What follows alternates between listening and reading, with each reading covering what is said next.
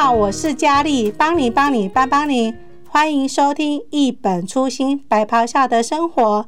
嘉义基督教医院当初是由戴德森医师创立到现在，今年要步入六十五个年头了。当初是有小小的一家医院，到现在已经成为区域教学医院了。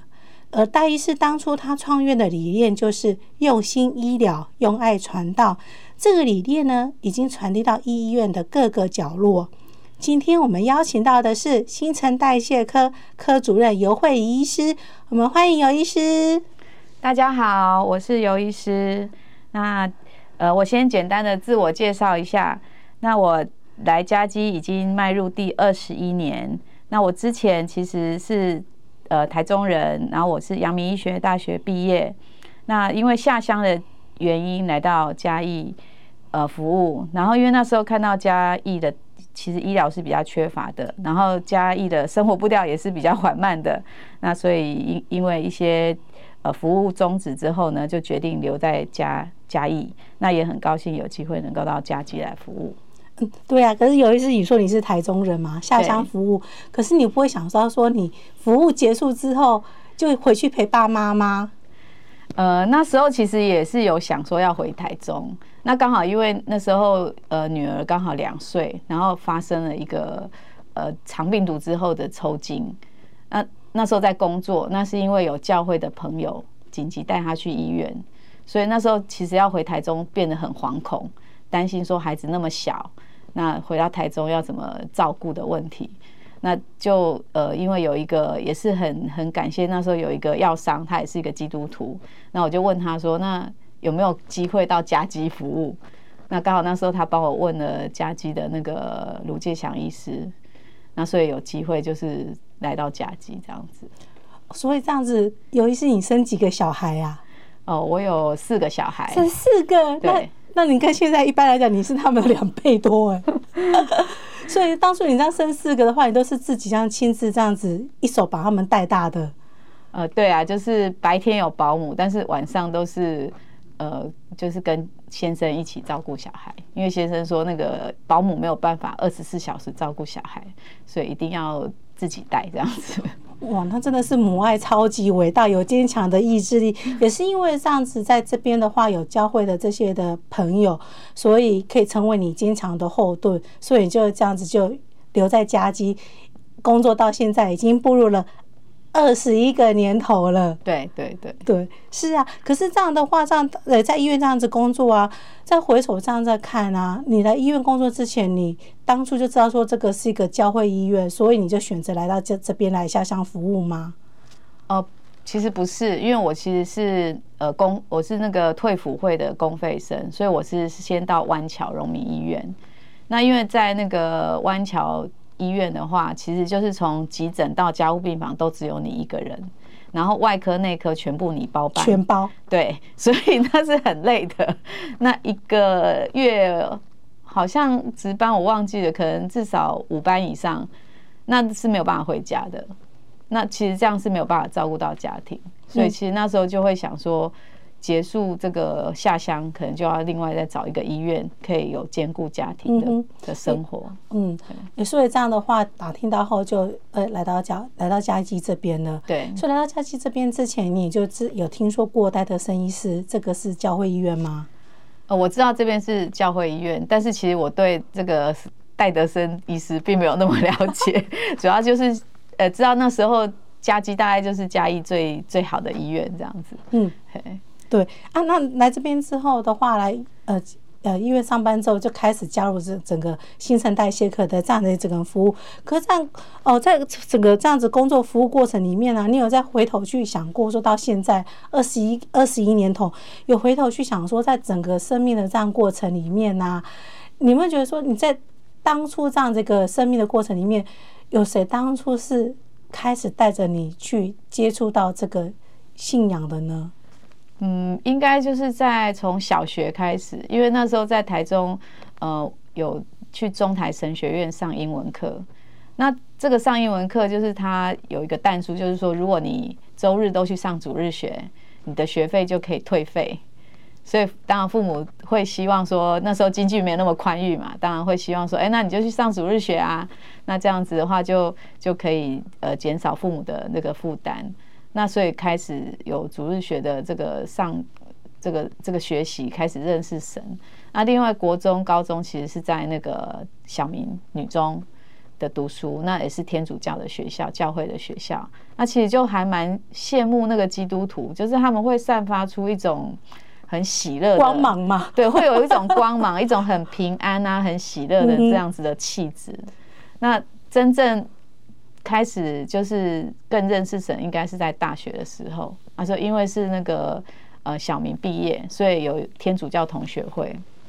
所以就呃被邀请参加这个团契，然后开始就是有呃有辅导，有修女啊带带领这样子啊。刚好那时候很苦闷啊，就是 大学的生活，呃大一大二开始有上解剖啊。哦，要要那个解剖尸体啊！其实我觉得我没有那么喜欢那些课程，然后不太喜欢拿刀的事情。我不喜欢拿刀，然后然后很多东西我我觉得我读不完。那我觉得我我一个我从小到大，我觉得好像是自己觉得是因为成绩好，所以备受肯定。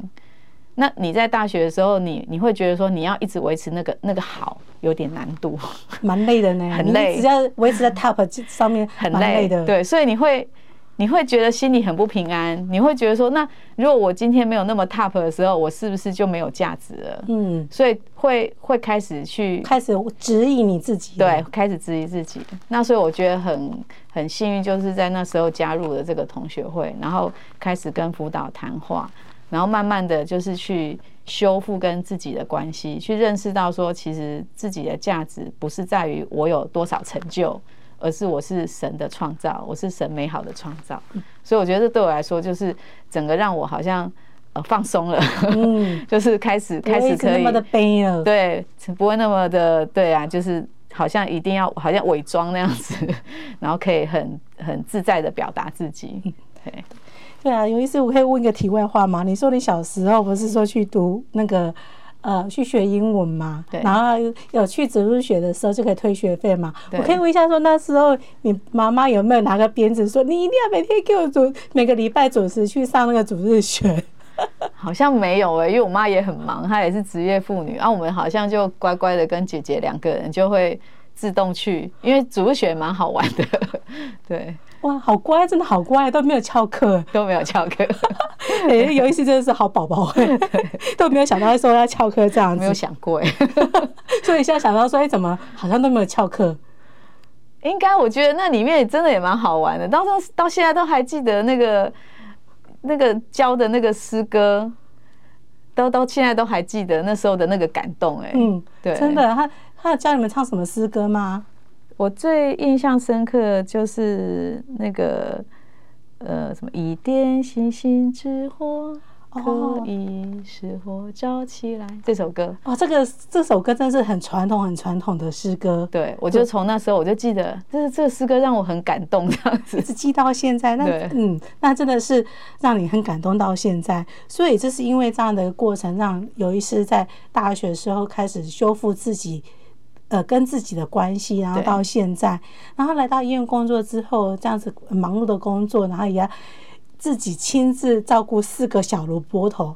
对。但是我记得有一次你到后面的时候，那时候我我就跟尤医师认识嘛，我还记得那时候你后来你就是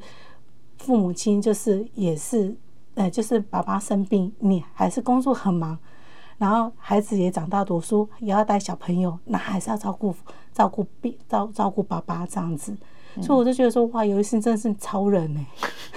没有啦，我我不是超人啦，我也很感谢，就是说先生在后面也有支持，然后还有就是因为公公那时候就是比较比较早就是生病，然后而且他那时候就猝死，所以就觉得说，哎，其实有时候生命不没有办法掌握，有时候相处的时间你要珍惜，所以。当父母婆婆生病的时候，就就觉得说，哎，我不要再错过，哎啊，所以就是，当然就是也也没有办法说，呃，比如说每个礼拜都回去看爸爸妈妈，因为他们还是住台中，但是就是尽量就是说，比如说一个月至少回家一次，哦，然后平常就是用电话联系。那还好，爸爸妈妈他们也都是那种很很理解的人，他也知道，也是都是很很体谅我们工作很辛苦哦，不会说用呃就是催促啊，或者是责指责啊这样子的方式啊。哈，那我觉得其实呃在陪伴爸爸妈妈爸爸的的过程当中，其实我也看到他们有很坚强的那一面，也就是说还还要他。还是在生病当中，他不是抱怨说哦他哪里不舒服，而是他还是持续的去关心我们的需要啊。我我会问孩子说喜欢吃什么，要回去了要准备什么样的食物给他们，然后会关心我们的状况哦，并不是，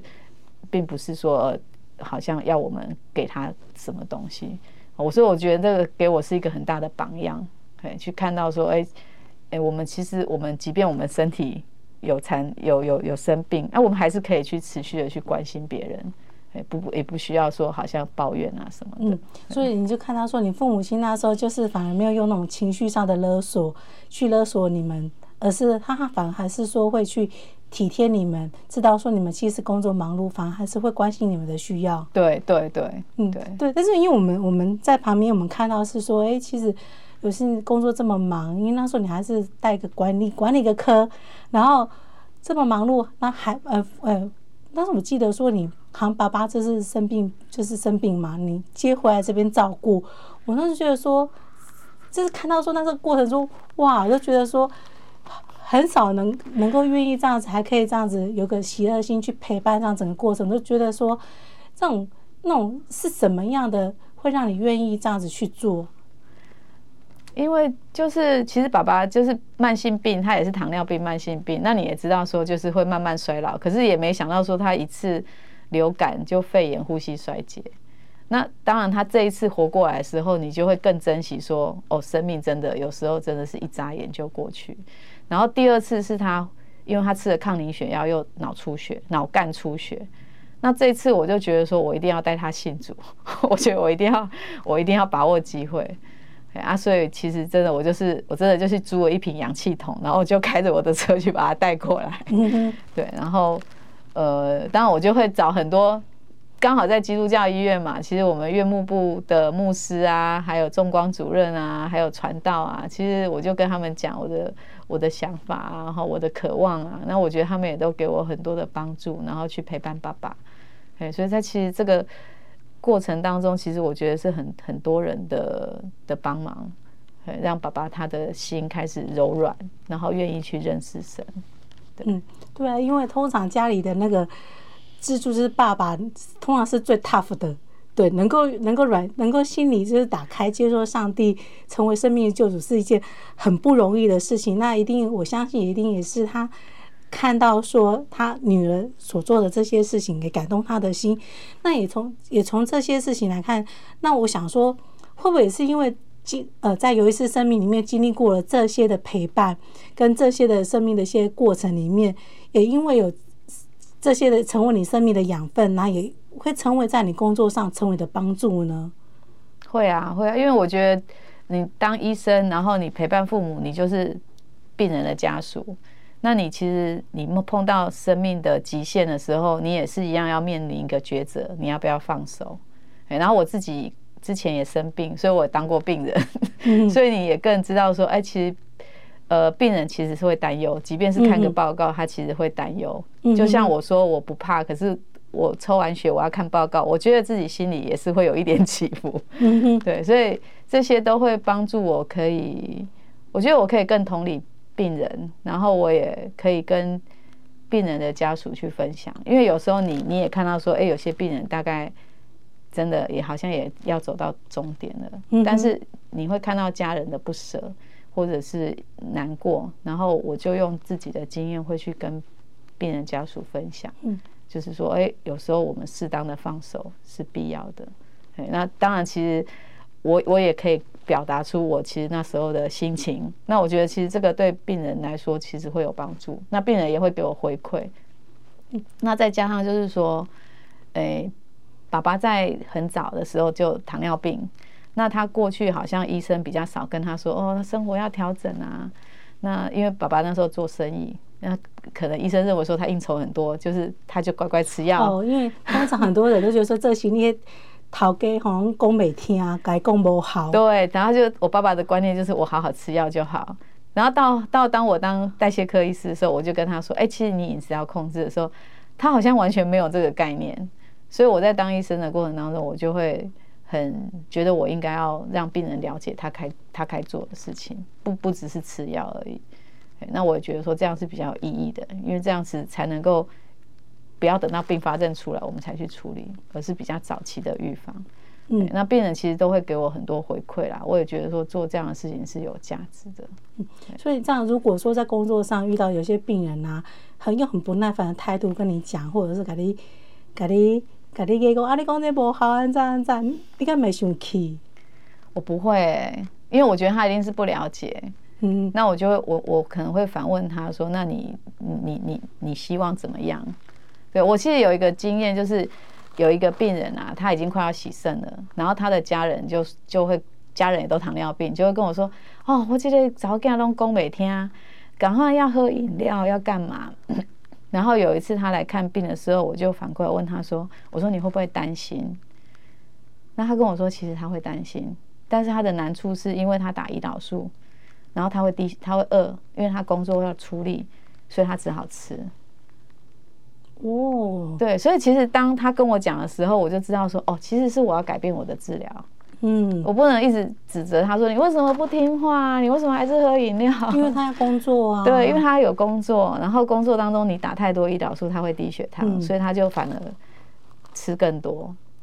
那大家看到是他的行为，可是其实他也是会担心他自己的状况。对，可是从来。从来没有人这样问过他，我也可能是好久好久以后，我才终于问他说：“那你到底担不担心你自己的病况？”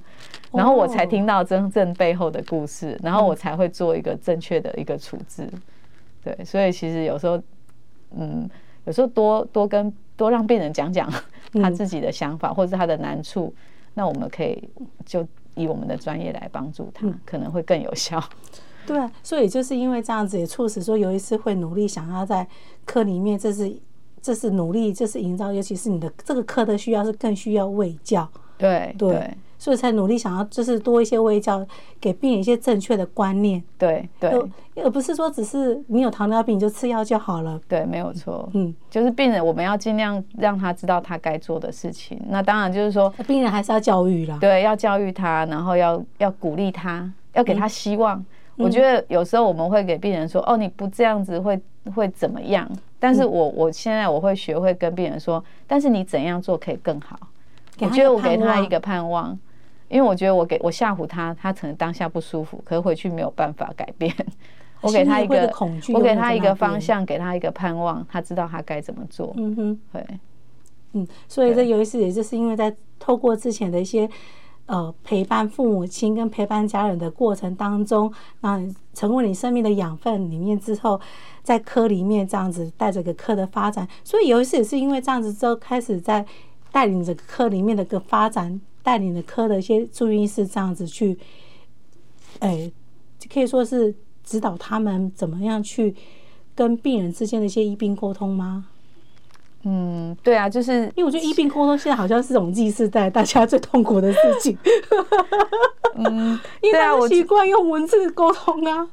对啊，没有错，就是有时候我们不要急着去去判断，判其实判断就会就是会阻挠彼此的关系。那如果说你你可以，我们都讲要 open minded 的啊，那可是 open minded 怎么去做 这件事情，就是。嗯，我觉得就是需要学习。那我当然也不是一开始就做得很好，而是我觉得在医学呃行医过程当中，很重要的是一个一个反省跟进步。我觉得你你多这样做的话，你就会越知道你要该怎么改变，那是会自然而然的。那当然我可以跟年轻的医师分享这些，让就是鼓励他们去做这些调整。可是我觉得自己每一个人都是要不断的反省进步。哎，这样子可能才有办法 达到那个目标。对呀、啊，要不然因为一般现在的人一般都是习惯性用那个打字的沟通，很少能够那个 face talk 面对面这样讲话。对，好像跟人讲话是一件很困难的事情。对对对啊，因为毕竟我自己也是跟父母亲学习沟通，到现在还在学习怎么跟长辈沟通。对对对对对，跟长辈沟通是还是要在学习的。对，所以也这样子，因为这样子。透过这几年的这样子跟呃家人的一些陪伴之后，到现在已经二大概二哎二十一年了，之后还有二十二个年在嘉基上继续的服务。诶，那也不知道说有一次在节目最后还有没有什么话要再跟听众朋友分享呢？好，那我我觉得就是有时候我们不要看环境啊，就是环境总是会有拦阻、有困难，那我们就是。我我我是这种很简单的人，我就是看什么是该做，什么是需要做，然后现在是不是适当的时机可以做？那如果是，我就去做。嘿，我我的想法大概就是很简单，就像圣经讲的，就是忘记背后，努力面前，向着标杆直跑。那就跟大家一起共勉。是的，听众朋友，我们就要跟尤医师一样，向他学习，忘记背后，努力面前，向着标杆直跑。那要记得每周二下午四点的时候准时收听《一本初心白袍下的生活》。谢谢，拜拜，拜拜。